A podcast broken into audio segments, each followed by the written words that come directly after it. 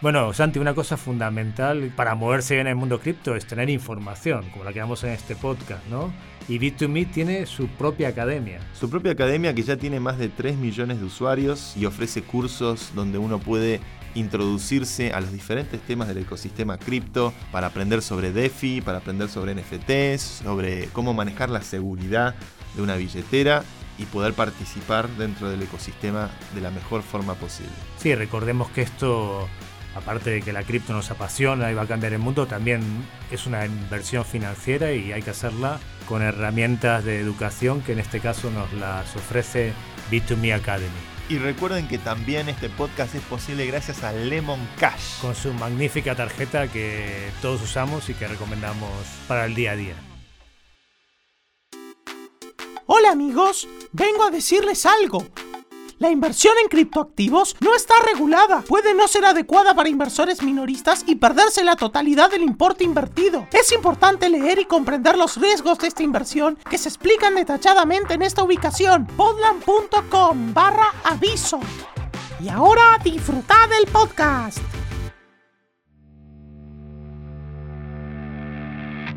Año 2017. Hoboken, New Jersey. Alex Masinski, empresario estadounidense de varias firmas de tecnología, funda Celsius, una plataforma de servicios financieros para cripto que da altos intereses anuales si depositas allí tus Bitcoin o Ethereum, y que, al mismo tiempo, ofrece tentadores préstamos en cripto. Noviembre de 2021. Celsius se convierte en un gigante de la industria cripto la empresa lleva procesados préstamos por más de 8.000 millones de dólares y tiene unos activos de 11.800 millones. Alex Masinski es un rockstar del ecosistema cripto. Su cuenta de Twitter se llena de fotos de sus viajes, conferencias y posesiones. Junio de 2022. El mundo cripto se ve azotado por un terremoto en el mercado. Rocío, cliente de Celsius, cena tranquilamente en su casa y se prepara para retirar sus fondos de Celsius cuando... ¿Qué ocurre? ¿Por qué no me deja? Javi, escucha, ¿puedes acceder a Celsius y hacerme un favor? No sé qué ocurre, que quiero retirar los fondos y no puedo. Rocío, ¿no leíste las noticias? ¿Qué noticias? Fíjate en Twitter. Nuevo batch en el mundo cripto. Esta misma tarde, la empresa Celsius ha bloqueado la retirada de fondos de sus clientes. Este ha sido el comunicado. Debido a las condiciones extremas del mercado, hoy anunciamos que Celsius pausará todos los retiros, intercambios y transferencias entre cuentas. Estamos tomando esta acción hoy para poner a Celsius en una mejor posición para cumplir con el tiempo sus obligaciones de retiro. ¡No puede ser!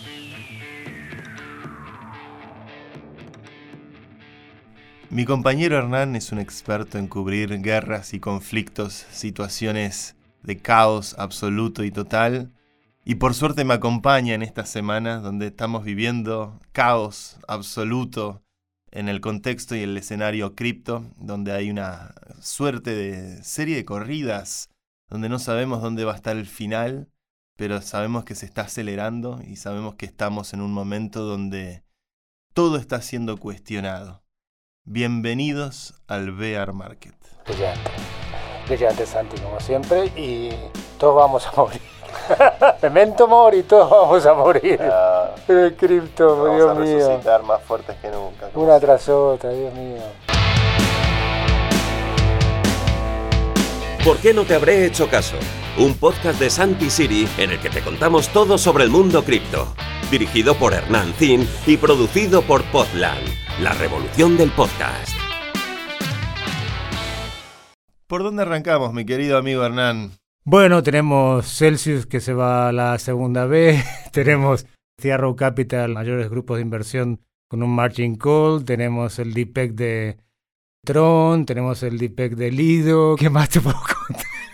no sé qué más decir. ¿Puedo llorar? ¿Se puede llorar? Se puede llorar. si querés llorar, llorá, decía una famosa diva argentina. Creo que sí, es una semana muy dura, sobre todo aquellos que tal vez son nuevos a estos escenarios cripto. Estas correcciones virulentas del 70, 80, 90% han ocurrido antes, en otros ciclos, Tal vez lo que es llamativo de este proceso es que veo dos cosas. Uno, el escenario macro, más allá de cripto, las acciones, los equities, la inflación en dólares. También hay un inmenso nivel de incertidumbre, la suba de tasas de interés, donde no pareciera estar claro cuál es el refugio, cuál es el activo en este momento. Hay mucha confusión en los mercados en general, por lo cual creo que eso ha hecho que se pronuncie muy rápido esta baja. ¿no? En, en dos meses vimos casi una corrección del 70% en Bitcoin. Y por otro lado, el institutional money. Efectivamente, en este último tiempo, en estos últimos años, hubo mucho dinero institucional, es decir, en los cientos de millones, miles de millones, que se ha ido apalancando y que ha ido invirtiendo en el sector. Y esto, a raíz de lo que ha ocurrido, yo creo que el gran determinante de lo que va a quedar en los libros de historia fue lo que ocurrió con Terra y Luna, que le hemos dedicado un programa entero para quienes nos estén escuchando. Pero bueno, ahora se ven los siguientes dominós del efecto de cascada que está ocurriendo en los mercados, donde Celsius, por ejemplo, que era un gran prestamista de cripto, donde la gente depositaba sus fondos, de repente se bebió ilíquido. Y lo que dice mucha gente es que tenía una posición muy grande en Terra, que pasó a valer prácticamente cero. Y por lo cual no pudieron levantar fondos, no pudieron salir a compensar a sus inversores y tuvieron que cerrar los eh, withdrawals, hacer un corralito, como lo, decimos en Argentina, que esto lo hemos vivido, para evitar una corrida más dañina al ecosistema de Celsius. Tal vez algo que nos tiene que recordar por qué creemos en la descentralización. Exactamente. Porque Celsius es un banco, es un sistema centralizado, opera como un banco, usa servidores. Not your keys, not your coins. Si vos no controlás la llave privada, la llave pública, no estás controlando el criptoactivo. Y Celsius se vendía como DeFi. Yo vi algunos tweets de Mashinsky. Sí, un personaje que a mí me cae muy mal. Lo sigo en Twitter y me parece un tío bastante de show off, bastante... Fíjate que yo no lo seguía, ahora estoy conociendo tal vez a estos jugadores que por ahí uno no llega a ver todo lo que ocurre en el mercado. Vi que el domingo había contestado a alguien en Twitter diciéndole, ¿por qué estás difundiendo FAD? ¿Está todo bien? No estamos cerrando los withdrawals. Y 24 horas después cerraron los withdrawals y montaron el corralito. De hecho, indagando un poco en sus tweets históricos, vi que se vendía como la plataforma DeFi que tiene más de mil millones de dólares en activos. Eso es un scam, porque no hay nada de DeFi en Celsius. Es como un exchange común y corriente que prestan los activos, que está bien, perfecto, es un negocio legítimo pero justamente DeFi, al ser permissionless y al ser todo en un blockchain, es algo auditable y transparente y visible que todos podemos ver cómo funciona. Celsius no es auditable, no es transparente, no funciona con un blockchain. Entonces eh, operó como un banco y operaron y especularon con los activos seguramente de sus inversores. Y aquí estamos. Sí, a mí, a mí, una cosa de Majinsky que no me gustó mucho. Primero las fotos con su mujer haciendo un poco de flexing de todo el dinero que tienen. Después iba a todos los programas de YouTube de toda la gente que son todos ladrones. Banter Family y todo. Y digo, ¿qué hace un CEO de una empresa seria? Debería estar en el podcast de Lex Friedman o en este podcast, pero no debería estar en los programas que hacen Pam Pam Dump y todos estos programas de YouTube que les pido a la gente que no los siga. Estaba siempre ahí en YouTube entonces ya te da una sensación de un tipo muy poco serio, ¿no? Sí. Y creo que Celsius también tuvo un problema con Lido. Yo lo que leí es que ellos también tenían una posición muy grande en, Lido. Vamos a explicar también lo que ocurrió con Lido. Esto es más raro todavía. A ver. Es más raro. ¿Qué teoría conspirativa hay atrás? Sí, y hay gente que está todavía robustamente defendiendo al proyecto. Lido Finance es un sistema de staking que te permite participar en el staking de protocolos Proof of Stake lo hablamos la semana pasada. Lo hablamos la semana pasada, donde vos podés poner Ether, pero lo que ocurre con los protocolos Proof of Stake es que cuando vos haces staking de un activo, ese activo queda bloqueado en un contrato y no lo podés usar. Entonces lo que hace Lido Finance es permitir a la gente stakear un activo y te da un bono o un activo que dice esto vale por la cantidad de Ether que pusiste, que se llaman Staked ETH, S-T-E-T-H. Sí. Es el ticker del token y de alguna forma eso te permite seguir operando con la liquidez. El stake ETH te permite redimir en el futuro ese Ether cuando se active el proof of stake de Ethereum y lo puedes redimir con el 4% o con la ganancia que se acumuló por haber stakeado ese Ether. Entonces tenés el beneficio de operar con un bono que te da la liquidez en el momento y podés stakear en el protocolo esperando a que se active el proof of stake y el día de mañana tener los beneficios del proof of stake. Es lo que se llama liquid staking y hubo un depeg de stake ETH hacia ETH en un 5% aproximadamente. Y mucha gente se asustó muchísimo. Pensaban que era el final de Ethereum. Yo pensaba en ti. Eh, no, no, no. Yo creo que en estas cosas siempre hay que ver dónde están pegando las balas. Si las balas están pegando en Ethereum o Bitcoin propiamente dicho, claramente hay fundamentals que están cambiando. Pero el mismo día que sale lo del IDO, lo del S Ethereum, Stake Ethereum, ese que está muy relacionado también con Celsius, porque tiene una gran posición y de hecho la tuvo que vender a FTX y ya hablaremos de FTX pero en ese momento salió Jack Dorsey a proponer la Web 5, ¿no? Es como, parecía todo un plan coordinado para atacar a Ethereum, digo, Dios mío. El timing de Jack de salir el peor a, posible, a bardear a todos los programadores, a todos los builders, a todos los que se comprometieron a crear una web descentralizada, con el mal gusto de llamar a su proyecto, es un proyecto en el que él es inversor, en el que hay varias gente del, del ecosistema de Bitcoin, el mal gusto de llamarlo Web 5, que fue como una troleada habiendo pudiendo elegir cualquier otro, nombre. nombre, cualquier otra forma de enmarcar o de armar la narrativa alrededor de lo que él presupone que es Web 5 y Jack Dorsey se quiere mostrar como estoy luchando contra los VCs de Silicon Valley. Cuando vos sos Jack Dorsey, boludo, o sea, sos fucking Jack Dorsey hecho a imagen y semejanza del capital de Silicon Valley, Twitter es consecuencia absoluta de Silicon Valley no te me vengas a disfrazar de Che Guevara con la barbita esa de Gil que tenés, Jack Dorsey. Sí, aunque se vaya a gana a meditar y a levitar, pero sigue siendo un tío Costa duro. Rica lo van a encontrar. La verdad es que Jack es un maximalista, es un Bitcoin maxi, que está bien, es una posición noble, pero sí es alguien que bardea, que es tóxico, te diría, en el sentido de que ataca a todo aquello que no es Ethereum y particularmente no sé por qué tiene esta sensación de competitividad con Ethereum, que la tuvo siempre, tal vez porque Ethereum puede ser un agente disruptor de las redes como Twitter el día de mañana. Y él siempre sostuvo que, bueno, lo, el único activo relevante como todo maximalista es Bitcoin. E ignoró por completo, él y la gente que lo rodea, ignora por completo el ecosistema de contratos inteligentes, que es un ecosistema considerable, con muchísimo crecimiento, mucha atracción, muchos usuarios y mucho capital en estos últimos años. Pero bueno, quiso desarrollar su versión de lo que debería ser la web descentralizada y sacaron esta especificación que se llama Web 5, que a mi humilde criterio la verdad es lo que sacaron es Vaporware, porque no hay nada. No hay nada, no hay nada. si nada más que lo que escribió, aparte el mal gusto, como decís vos, en el momento que Ethereum está un poco bajo ataque por lo del lead of finance y por todo esto, él saca un tweet para que la gente lo entienda el viernes diciendo Ethereum y Solana tienen un single point of failure y la Web 3 es una mentira y nosotros vamos a crear la Web 5 sobre Bitcoin, sobre el Lightning Network, ¿no? Básicamente dijo eso, pero nada más, no explicó cuál es el single point of failure, el punto de fallo de Ethereum o de Solana y se quedó ahí tan pancho y claro, creó un escándalo y la gente, como dices tú, hay cientos de miles de personas invertidas en Ethereum en crear la Web 3, decenas de miles de desarrolladores trabajando desde hace años para crear la Web 3 que es una realidad realmente, ¿no?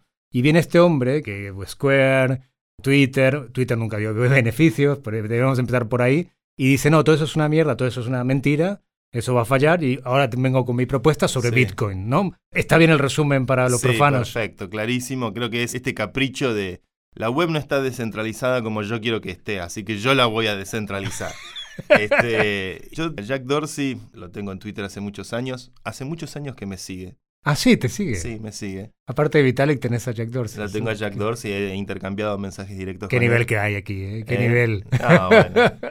Y la verdad es que, bueno, cuando te sigue alguien importante, obviamente decís, wow, ¿no? Que este, ¿Por qué será? ¿Qué leerá? ¿Qué le intrigará? Pero la verdad que me parece un pelotudo Jack Dorsey. Vamos a decirlo con todas las letras, porque es increíble que no pueda realmente captar. Yo creo que la, comunidad de Ethereum, la comunidad Web3, la comunidad que construye smart contracts, todos queremos ver a Twitter ser descentralizado. Todos queremos imaginar una red que sea resistente a la censura, que permita la libertad de expresión, que sea un terreno creíblemente neutral para poder decidir cómo se censuran determinado tipo de mensajes, donde se pueda evaluar con un criterio legítimo si Donald Trump tiene que estar o no estar en la plataforma, o si los fundamentalistas islámicos que están en Twitter tienen que estar o no estar en la plataforma. Todo es muy beneficioso para el desarrollo de una tecnología como Twitter. Y sin embargo, este engendro altamente ideologizado por el maximalismo de Bitcoin, niega y reniega de toda la ayuda que creo que la comunidad le quiso prestar estos años. Yo le he escrito ofreciendo cuando él anunció Twitter Blue Sky, que es el proyecto para descentralizar Twitter, le he mandado mensajes directos, le he recomendado links. Sin embargo, mantiene como esta arrogancia o esta soberbia de que solamente con Bitcoin se pueden construir cosas cuando es algo terminantemente falso, porque Bitcoin es extremadamente limitado para lo que es la computabilidad de los contratos inteligentes. Ellos argumentan que van a ser contratos inteligentes usando nodos que la gente va a levantar en su casa y que van a poder correr servidores. Está replicando la web tradicional y Lightning no tiene problemas de routing que no da para mover grandes cantidades de dinero. O sea, con Lightning mover más de mil dólares todavía es complejo porque tenés que encontrar otros nodos que tengan esa liquidez. Sí, pero yo no vería como un pelotudo, lo veo como un tipo astuto, debe haber más gente detrás atacando Ethereum. Ya decir que la Web3 no funciona, no existe, cuando el otro día estuvimos con Mauro en la fiesta de Cryptan, de nuestros amigos de Cryptan, y había gente que en Web3 estaba haciendo redes para empresas privadas, ayuda para campesinos en México, está el Uruguay tuyo. La Web3 es una realidad logística. Tantas cosas, medicina, que están haciendo a través de la Web3, de la blockchain de la Web3, de Ethereum, que decir que no existe y que, eso va a fracasar, es tan ridículo lo que hizo Jack Dorsey, pero bueno, yo no creo que sea un pelotudo, creo que tiene intereses detrás de quedarse él con esa nueva web descentralizada o, querer manejarla él de alguna manera, ¿no? Sí, sería más honesto si dijera eso él. Pero él dice que está descentralizando y su argumento es que la web 3 está siendo capturada por los capitales de Silicon Valley, por los VCs, por los Andreessen Horowitz, por los diferentes fondos de inversión, que legítimamente creo que todos esos fondos participan e invierten y, obviamente Silicon Valley no se quiere quedar atrás, tienen espías en Buenos Aires buscando talento, invirtiendo en compañías saben lo que está ocurriendo a nivel global con cripto porque la tecnología siempre va a buscar oportunidades. La pregunta que debería hacerse Jack Dorsey es si está a favor o en contra del capitalismo. Porque el capitalismo no le cierra las puertas a los fondos de inversión. El capitalismo no cree que ellos sí pueden invertir, los otros no, como fundamento. Y es una de las paradojas, porque si algo queríamos para que el ecosistema sea más estable y crezca más, es inversión de, de instituciones, ¿no? Repasando un poco, Celsius, Lido y después ahora Three Arrow Capital, por ejemplo, que son las más grandes compañías que invierten en cripto con un margin call, ¿no? Yo creo que la diferencia de la caída de 2017, que da dinero todo retail, de gente como tú y como yo, gente privada, esta es una caída institucional, porque hay mucho dinero institucional. Te puedo leer unas cifras, por ejemplo. Dale. Champek Sao, CC, el de Binance, ha pasado en cuatro meses de tener 95 mil millones a 10 mil millones. Samuel Bank Friedman, de FTX, pasó de tener 15 mil millones a 9 mil millones. No sufre esta gente, no está llorando por esto, pero bueno. Brian Armstrong, el de Coinbase, pasó de tener 13 mil millones a 2 mil millones. Epa, eso es mucho. Sí. Son con 700 penthouse. Exacto, que perdió, pero tiene 2 mil millones todavía. Yo daría lo que sea por tener una milésima parte de eso. Sí ha echado al 18% de la plantilla de Coinbase. Bueno, eso va a empezar a ocurrir. El 18% de los empleados de Coinbase fueron despedidos, va a haber recortes seguramente en muchas compañías a haber ajuste, me parece que es lógico en un mercado como este.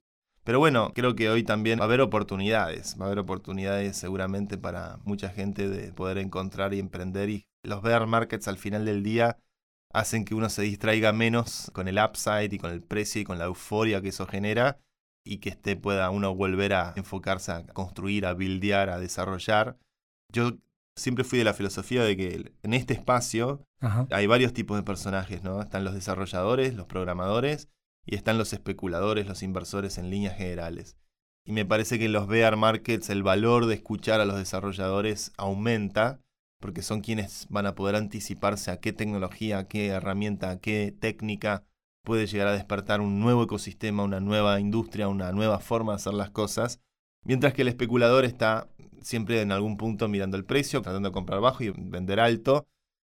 Muchos de estos personajes... Tú los conoces, que es otro privilegio que tenemos aquí, ¿no? Aquí en la lista está Michael Novogratz, Fred Erschman, los hermanos Winklevoss. ¿Tú conoces a alguna de estas personas? Sí, las he conocido cuando vivía en Nueva York. La escena de Nueva York es realmente pequeña. Si no estás en la semana del cripto de Nueva York, en el resto del año te los puedes cruzar en algún evento u otro lado. Los Winklevoss los vi cantando pésimamente, una cosa que da vergüenza ajena. cantando Don't Stop Believing en, una conferencia la semana pasada que fue clara señal de que se va toda la mierda. Era en el Titanic, ¿no? La, escena del Titanic de, de ahí nacieron los memes y todo lo que... Los Winklevoss recordemos que son los que fundaron Facebook con nuestro amigo Mark Zuckerberg y que bueno, después en 2010 deciden meterse a fondo en comprando Bitcoin y son los que menos han perdido. Han pasado de 3,8 a 3 mil millones de dólares en su cuenta de banco que tampoco está mal, digamos, para... Está bien, igual esto no es cuenta de banco, es... Papel ya, Gemini, lo que tienen de su exchange. Pero... es una situación dramática y creo que, como decís vos, es institucional fundamentalmente. Las instituciones, muchos grandes perdedores en este contexto. El fundador de Celsius, los de Three Rock Capital, que en este momento están con ese margin call, y parando la pelota, sacando los enojos, perdón ya, que está todo bien, gracias por darnos Te, van a sacar de Twitter. sí, no, que no me vaya a cerrar de la cuenta, porque la verdad que tiene malos precedentes como censurador. censurador. Pero bueno, ojalá que Elon Musk pueda avanzar con su conquista. No, una predicción que he hecho que he acertado es que se iba a aburrir. Te dije, este hombre no me se aburre. Todavía no terminó el partido, ¿eh? Yo he puesto, sigo apostando a que no lo va a comprar. Sigo apostando a que este, este señor se, aburre. Yo esto no lo apuesto, pero sí quiero que compre Twitter. Vale, eso me parece una buena. Twitter me parece que va a venir bien alguien que tome el mando y que pueda hacer las cosas de una forma mucho más eficaz que lo que debe ser hoy la politiquería interna de Twitter, que debe ser medio áspera y desalineada con una plataforma de libertad de expresión porque tiene serios problemas de censura. Pero bueno, parando. paremos la pelota, venga, hacen el análisis macro, venga. Paramos la pelota, paremos la pelota, saquemos la bronca, saquemos las fobias, los miedos. No, estoicismo. Aquí en la vida lo que te toque es una lección. De esto ah. aprenderemos y saldremos más fuertes. Sin duda, siempre en la vida. Estoicismo, mirando para adelante, siempre al horizonte, 5 centímetros por encima, caminando paso a paso. Una de las cosas que me parece interesante de mencionar es cuando vos prendés Twitter ahora, sobre todo estas últimas mañanas, que siempre pasa algo nuevo y en Madrid, al menos yo me entero que pasó en la noche de Europa, de repente en el día de Asia o, eh, pasó de todo y ahora veremos cómo ocurre en el resto del día de Estados Unidos, cómo sigue avanzando la novela. A mí lo que me parece increíble de las redes sociales es el nivel de scrutiny, de auditabilidad y de poder entre toda la comunidad observar los diferentes movimientos económicos, tectónicos, grandes que están ocurriendo en el blockchain. Y ver efectivamente, estamos viendo los charts, viendo cómo Celsius tiene una bóveda en MakerDAO. Sí, se sabe todo, es increíble. Con price de 17 mil dólares, por lo cual si Bitcoin toca 17 mil dólares, les liquidan una cantidad importantísima, 500 millones.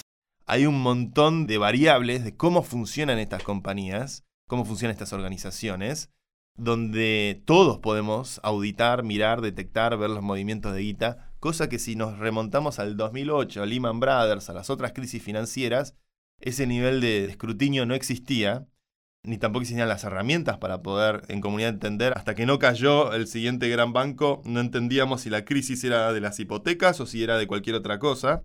Y creo que hoy, al menos la película que uno puede ver mirando el blockchain es una película mucho más transparente mucho más fácil de ver, de comprender y que la comunidad está poniendo todos sus ojos frente a estos fenómenos.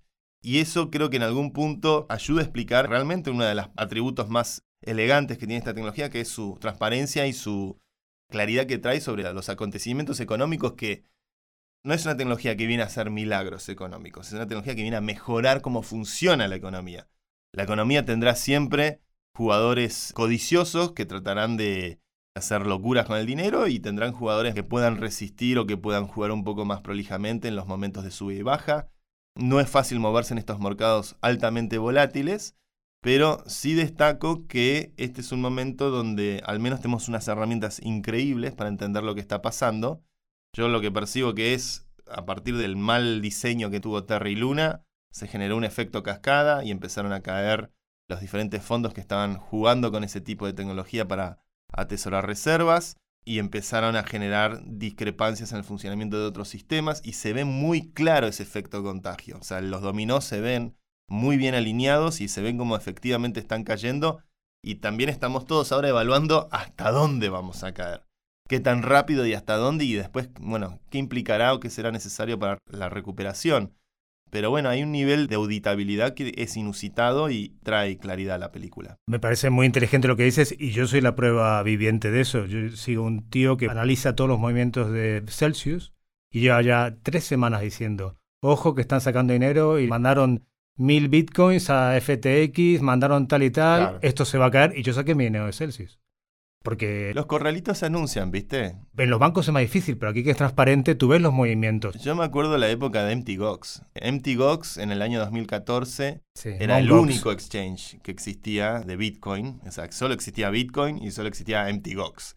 Que era un exchange hecho en Japón, que había que hacer una transferencia bancaria a una cuenta en Japón para que te acreditaran la plata y ahí comprar Bitcoin y vender. Fue el primer exchange que usamos muchos de los que estamos en esto hace tiempo.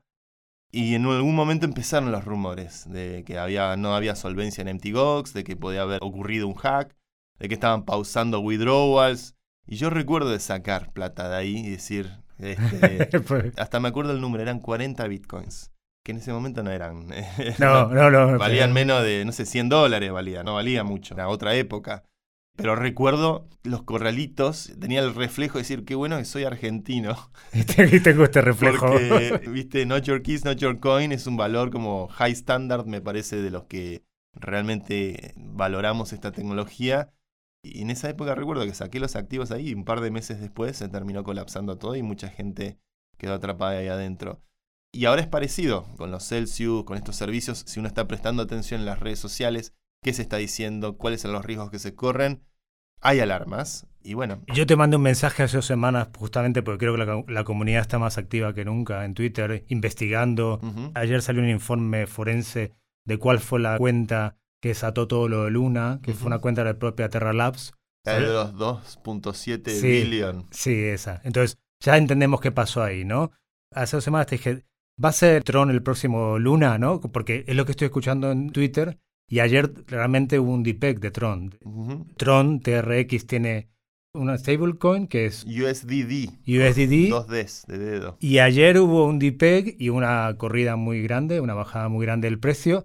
Lo curioso es que el que creó esta moneda, que dicen que se la robó a Ripple, que lo copió, Justin Sun, sacó como burlándose de lo que estaba pasando un tweet igual que el que hizo Don Kwon hace dos semanas, ¿no? Justin Sun siempre fue un boludo y un hazme reír de la industria. Ah, sí. Hace años. Lo queremos para joderlo, básicamente, porque.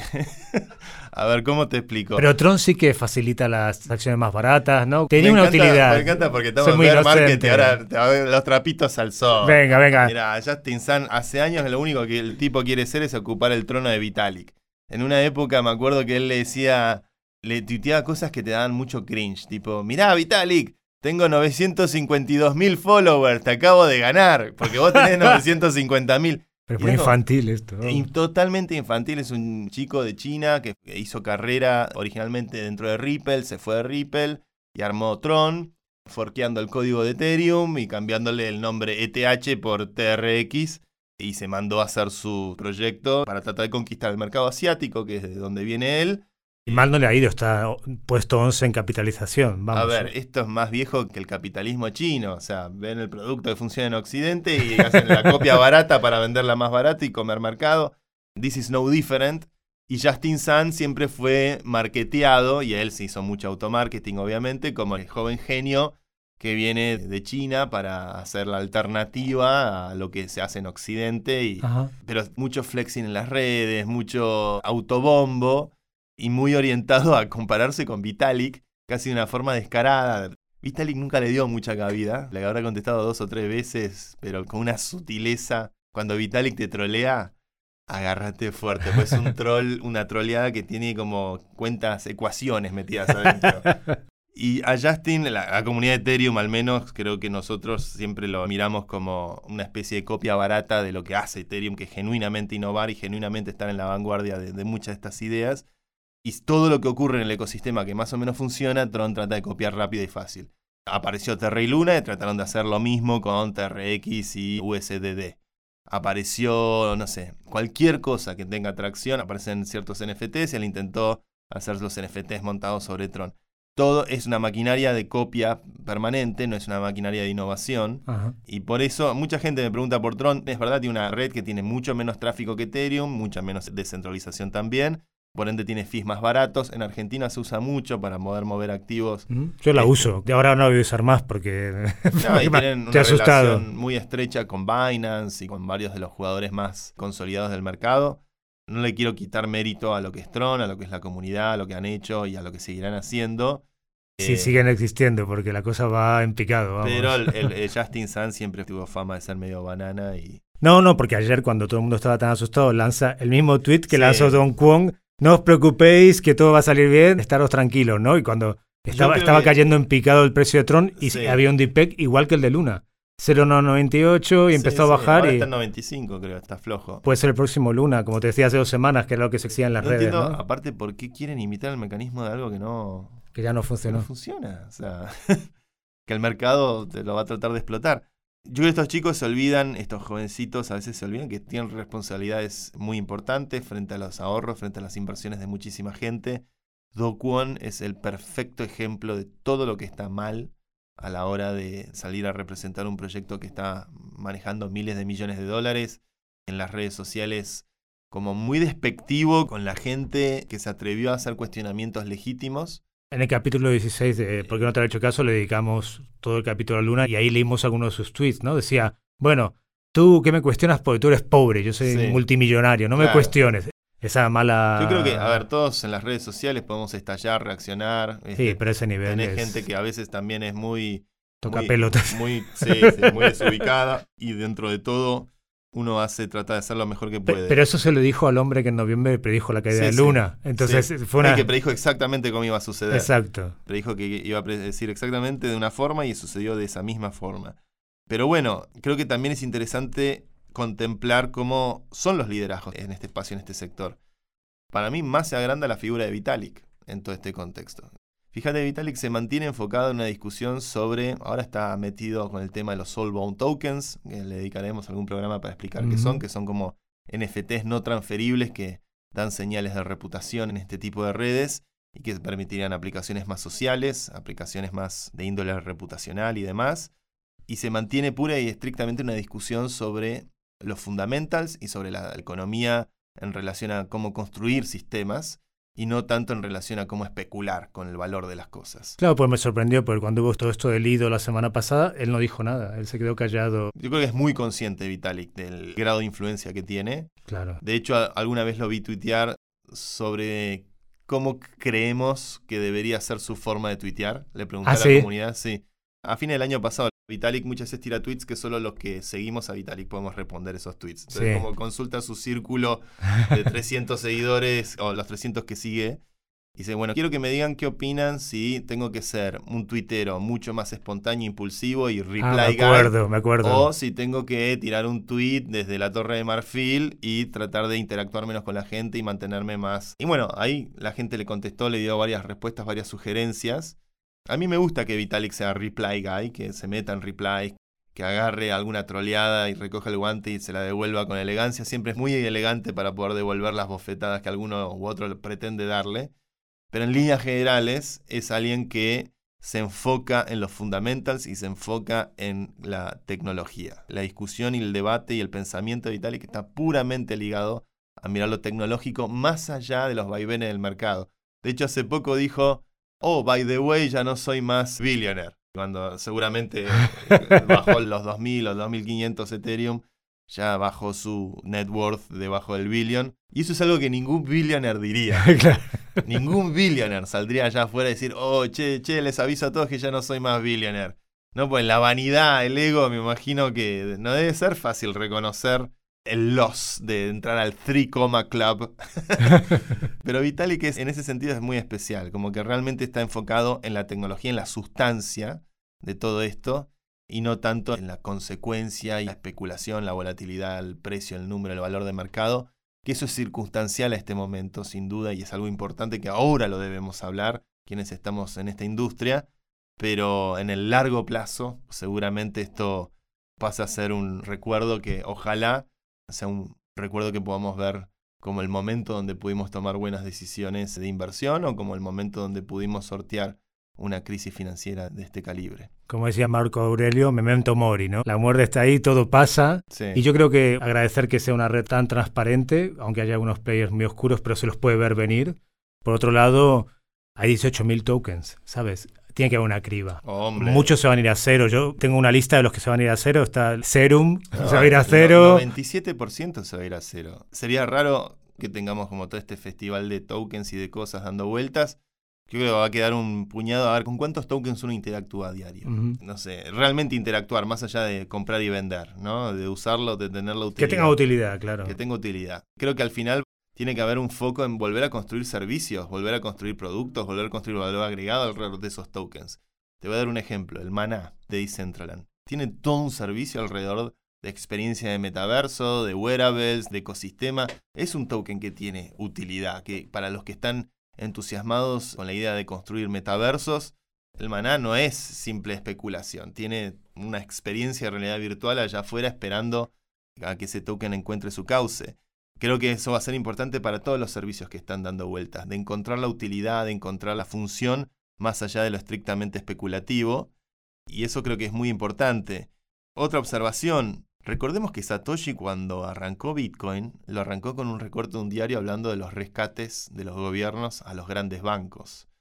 El capitalismo es un juego donde tiene que haber éxitos y para que haya éxitos tiene que haber también fracasos. Capitalismo no admite que no haya fracasos, porque si no hay fracasos tampoco va a haber éxitos. Y eso sería un sistema de seguros, un sistema de insurance, un sistema donde nadie gana y nadie pierde. Eso fue el socialismo, funcionó extremadamente mal en el siglo XX, sucumbiendo a la gran mayoría de la gente a la pobreza y en algunos países, obviamente, como la Unión Soviética, A la muerte. se derrumbó y, y por suerte, nada, se vivieron otros tiempos después que trajo otra serie de problemas. Pero el capitalismo es un sistema donde hay éxitos y fracasos. El sistema del capital tiene que poder no ser artificial. Y cuando en el sistema del capital los fracasos son rescatados por los bancos, que rescatan a los banqueros, que son los políticos rescatando a sus amigos, es un sistema de capitalismo artificial. Es un sistema de capitalismo injusto. Entonces creo que en algún punto en cripto hay un capitalismo más puro, porque a ninguna de estas compañías creo que... o- Nadie las va a rescatar. Nadie las va a rescatar y no se merecen ser rescatados, pero creo que es importante en los sistemas capitalistas distinguir la paja del trigo y no perder de vista que la génesis de todo esto, literalmente en la génesis, en el génesis block de Bitcoin, está este mensaje de Satoshi, de que de hacer un sistema más justo, de hacer un sistema más transparente y donde no haya estas distorsiones de los políticos rescatando a sus amigos los banqueros. Sí, ayer leí un tuit muy interesante de un analista que sigo, ya lleva semanas diciendo lo de Celsius, que hacía una lista de todos los tokens que tienen una utilidad real para mejorar la vida de la gente. ¿no? Decía, bueno, uno de medicina, uno de logística, digamos, en la web 3, ¿no? Decía, estos son los que tienen que sobrevivir. Los que Mm. realmente tienen una adopción, los que son distintos, los que dan algo. El resto, los que son especulativos, los Bueno, people, los serum, los, los Vamos- GMT, tienen que desaparecer. Están, van a... Vamos, nobleza obliga, vamos a ponernos del lado del diablo. Venga, Una de las cosas que dice Jack Dorsey cuando sacamos el enojo sí. que tenemos con Jack por ser tan troleador en el fondo, los peores trolls son los cuales los que no se quieren mostrar como trolls. Y Jack es uno de esos. Pero más allá de eso, él lo que argumenta en esta web 5 es la idea de que no todo necesita un token, Vale. que se pueden construir sistemas descentralizados, resistentes a la censura, que no necesitan necesariamente de incentivos económicos. Que me parece que está bien, puede ser que, de hecho, el BitTorrent es un protocolo descentralizado para compartir películas que funcionó con mucho éxito hasta que los Netflix del mundo aparecieron y ofrecieron un servicio mejor. De hecho, Netflix, si vas a la ingeniería detrás, usa protocolos descentralizados como WebRTC o sistemas de streaming que van por técnicas nuevas de comunicación, pero BitTorrent no necesitaba un token para funcionar. Es verdad. Eh, Hay muchos protocolos que podrían tal vez eh, hacer sistemas descentralizados que no necesariamente tienen que tener un incentivo económico. No obstante, yo creo que los incentivos económicos sí son importantes para que la voluntad de la gente esté bien predispuesta a poder montar esas redes. Por motu propio, yo creo que el incentivo de los que usábamos BitTorrent en los 2000, teníamos la voluntad de, el token era la película. Claro. Es decir, acceder a la película, acceder a algo que no vas a poder acceder de otra forma. Por ahí querías acceder a una película que no había... O, o música. O música. O, o porno, yo nunca, pero. eh, Eso dice. Eso dice, me Pero contaron. bueno, es verdad, el caso de la música era acceder a discos, acceder a cosas que por ahí fue un fenómeno increíble de la primera internet. La primera internet tuvo el fenómeno de la descentralización Con Napster también. y la voluntad de los usuarios de usar estos protocolos era el premio del activo, es decir, Claro. de- del contenido. Yo me pregunto si es posible montar redes descentralizadas si no tenés un incentivo para que la gente levante nodos. Hoy sigo creyendo, y de hecho es como un poco la jugada del momento, me parece que, por ejemplo, la baja que hay en Ether, muy importante, hace que baje el costo de levantar un nodo Mm. Esos 32 de validador. Ether que hablábamos la semana pasada. 32 Ether que ahora están en 35 mil dólares y que hace un mes atrás estaban en 100 mil dólares. Claro. Entonces, de repente, a ver, hablemos de incentivos más que de precios. Si el precio del Ether baja tanto, aumenta el incentivo a efectivamente tratar de montar esa red de la forma más descentralizada posible desde el punto de vista del hardware. Sí, totalmente. También lo pensé cuando empecé a ver, a ver que el precio de, de- de Ether bajaba. Digo, bueno, esto lo va a hacer más accesible. El merge lo va a hacer más posible porque ya será más fácil tener esos 32 Ether o ir a un liquid pool como. Lido y decir, bueno, voy a tener un nodo en casa que me va a dar un porcentaje al mes y voy a participar de este ecosistema que es resistente a la censura, que da tantas oportunidades a la gente, que te da libertad financiera, con todas las responsabilidades que eso conlleva. Que cuando el momento que hay un bajón tan grande como ahora, papá Estado no te va a rescatar. Eso lo tengo que tener claro. Eso es el, el precio y la responsabilidad de la criptoanarquía. Es un sistema que nos da mucha libertad, nos da la posibilidad de transaccionar con cualquiera, nos da absoluta custodia sobre nuestros activos si lo queremos usar de esa manera. Y no tenemos que perder de vista que esto se construyó como un- en algún punto Bitcoin nace en el medio de lo que fue Occupy, lo que fue la crisis Wall de Street. Wall Street, la caída de Lehman Brothers, que fue totalmente una situación fraudulenta por parte de los grandes bancos, sus famosos credit default swaps, que no tenían ningún tipo de subyacente y no había ninguna forma de respaldar esos créditos. Y a raíz de eso nace la reacción de la tecnología a construir una alternativa mejor con Bitcoin inicialmente y en, el- en la aparición de Satoshi Nakamoto. Y no tenemos que perder de vista que si todo esto conduce a volver a replicar un sistema financiero donde hay bancos, donde hay especuladores que usan nuestro dinero haciendo fractional reserve y usando nuestro dinero para hacer ganancias en otro lado sin nuestra plena autorización y protegidos por el ámbito de los reguladores o de los políticos actuales, estamos replicando lo mismo, solo que con otras herramientas. Creo que es importante sostener la llama de la descentralización. En este contexto, para mí es muy llamativo también, así como hablamos de todo lo que se está cayendo, hablemos de todo lo que no se está cayendo. Uniswap, por ejemplo. Uniswap tiene tres años, 2018 arrancó Uniswap. Uniswap está más fuerte que nunca. ¿Por qué está más fuerte que nunca? Porque es un sistema que está bien programado, que está con los incentivos correctos, maneja muchísima liquidez, un montón de gente lo usa. Tiene obviamente alguna pulga aquí, alguna pulga allá que se puede mejorar a medida que el ecosistema evoluciona y avanza, pero en definitiva está business as usual. MakerDAO.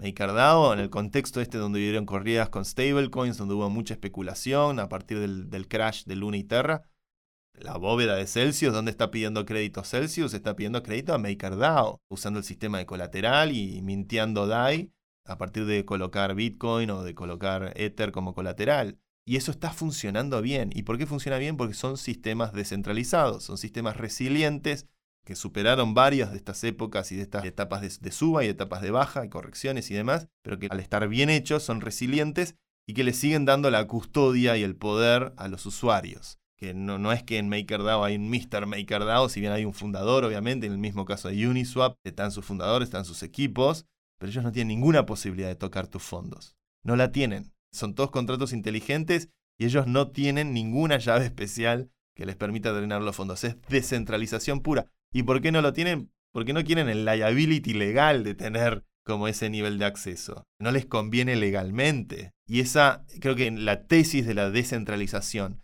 aún en este contexto de baja, si miramos los fundamentals, los servicios que están bien hechos, y uso MakerDAO y Uniswap como los principales ejemplos, pero podemos hablar de Compound, podemos hablar de Yearn Finance, de muchas de las cosas que están en DeFi, están funcionando igual que siempre con los niveles de liquidez enormes que, que han acumulado en estos últimos años y que son el reminder de que eso es lo que estamos construyendo y no las cosas como Celsius, que además el scammer del fundador decía que era DeFi y no era DeFi, o las cosas como Terra, que es un stablecoin algorítmico, que bueno, tal vez eso es un debate aparte si se puede o no se puede el stablecoin algorítmico. Lo que es contundente hoy es que no se pudo. No se pudo. No se pudo y que es extremadamente riesgoso poner tus stables en algo algorítmico.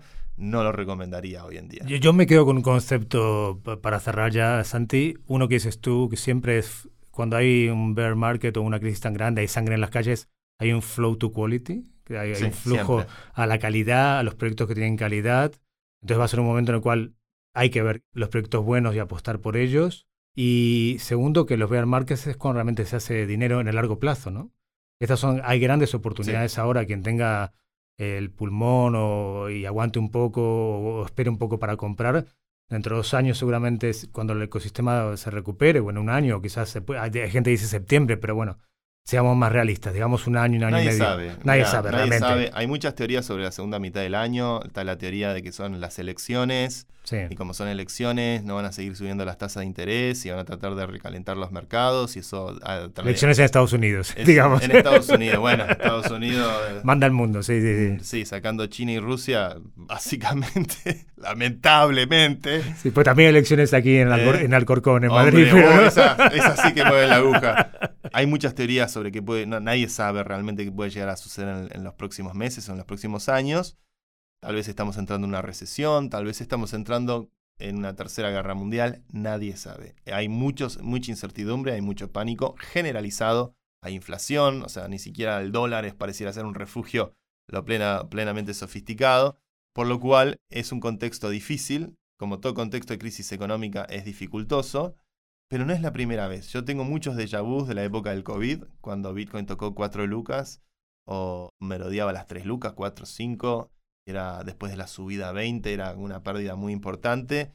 Y es verdad, es lo, que decís vos, en estos momentos hay un famoso consejo de Wall Street, es never try to catch a falling knife, no, trates de agarrar un cuchillo en caída, es difícil este momento, pero también como dice el viejo Buffett, que, que siempre está para tirar máximas, este, cuando todos tienen miedo, ponete codicioso, y cuando todos estén codiciosos, empezá a tener miedo. Este es claramente un momento de miedo. Yo tengo el recuerdo en la época del último bear market, que en la época del 18-19, que era una época para hacer dollar cost averaging, y recuerdo hacerlo, y recuerdo buscar oportunidades ahí con la expectativa de que esto podía llegar a mejorar. Se dio en el, en el 2021. Este es un momento también donde está muy difícil el mercado. El consejo de siempre de no tratar de meter más de lo que uno está dispuesto a perder me parece que es siempre un muy buen consejo, sobre todo para quienes muy bueno, muy son bueno. novatos en este tipo de, juego. Dormir a la noche es el test por excelencia. Si podés dormir a la noche, estás haciendo bien las cosas.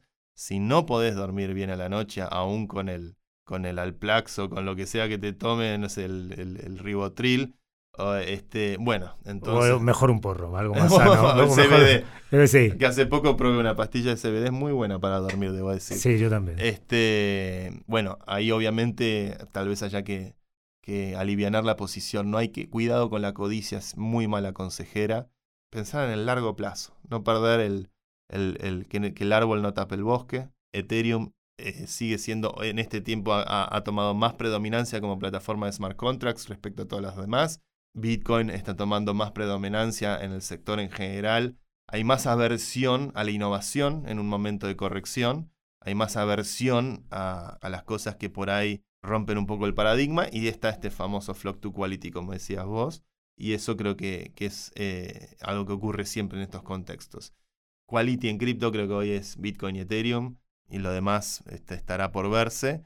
Y seguramente sea una buena etapa para quienes quieran profundizar en lo técnico, profundizar en las razones más ligadas a, la naturaleza de estas cosas, de por qué efectivamente tienen, llegaron a tener tanto valor y pueden llegar a tener mucho más valor el día de mañana, creo que es un buen momento para ponerse a estudiar y aprender qué hay detrás del numerito que sube y que baja, porque si nos quedamos solamente con eso, vamos a estar comprando cosas que no entendemos. Siempre, siempre lo repites y me parece fundamental. De todos modos, estoy viendo CoinMarketCap Tron TRX de nuestro amigo Justin Sun ha pasado el puesto 11 al 14. Será el próximo Luna. La semana que viene lo veremos. Gracias a todos. Un abrazo. ¡Ánimo! ¡Saldremos de pobres con esto! Si te ha gustado este podcast y quieres más información, síguenos en nuestras redes sociales arroba somospodland o en nuestra web podland.com y no olvides darle al botón seguir para enterarte de nuevos episodios. Producido por Luciano Pozzi. Investigación Lucía Lopreyato. Diseño de imagen Juanjo Contreras. Locutado por Fernando Simón. Productora ejecutiva Julia Gómez Cora. Presentado por Santi Siri y dirigido por Hernán Zin. El presente podcast no supone asesoramiento financiero de ningún tipo, sino simplemente la opinión de sus participantes. Las recreaciones en él contenidas están basadas en hechos reales pero son fruto de la ficción de los guionistas y del equipo artístico de Podland. Podland, la revolución del podcast.